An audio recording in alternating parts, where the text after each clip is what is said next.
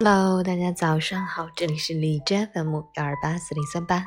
贴心的麦童，说实话，我是主播于帆。今天是二零一九年十二月二十日，星期五，农历十一月二十五，国际人类团结日和澳门回归纪念日，还是阔时节，傈僳族最隆重的传统节日。好，让我们去关注一下天气如何。哈尔滨多云，零下十度到零下二十三度，西南风三级，晴间多云天气，气温维持昨天，天寒地冻，冰冷刺骨，户外活动一定要全副武装，做好防寒保暖措施，大棉袄、二棉裤都穿起来吧。另外，部分路面仍有积雪残冰，特别是公交站台附近。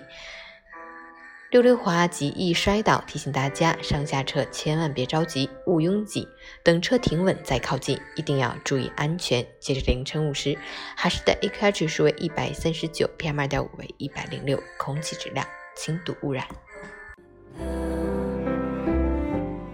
陈谦老师心语：今天是澳门回归二十周年纪念日，二十年来。中国中央政府为澳门发展提供了大力支持，推动澳门实现经济多元化发展。如今的澳门经济快速增长，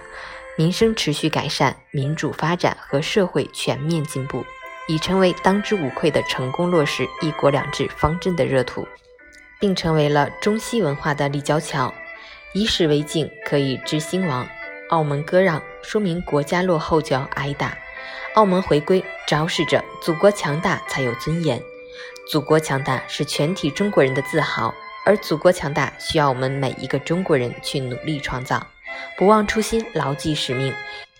愿我们在自己的岗位上都能坚持努力，踏实上进，立足当下，展望未来。祝福伟大祖国更加繁荣昌盛，澳门明天更加美好，加油！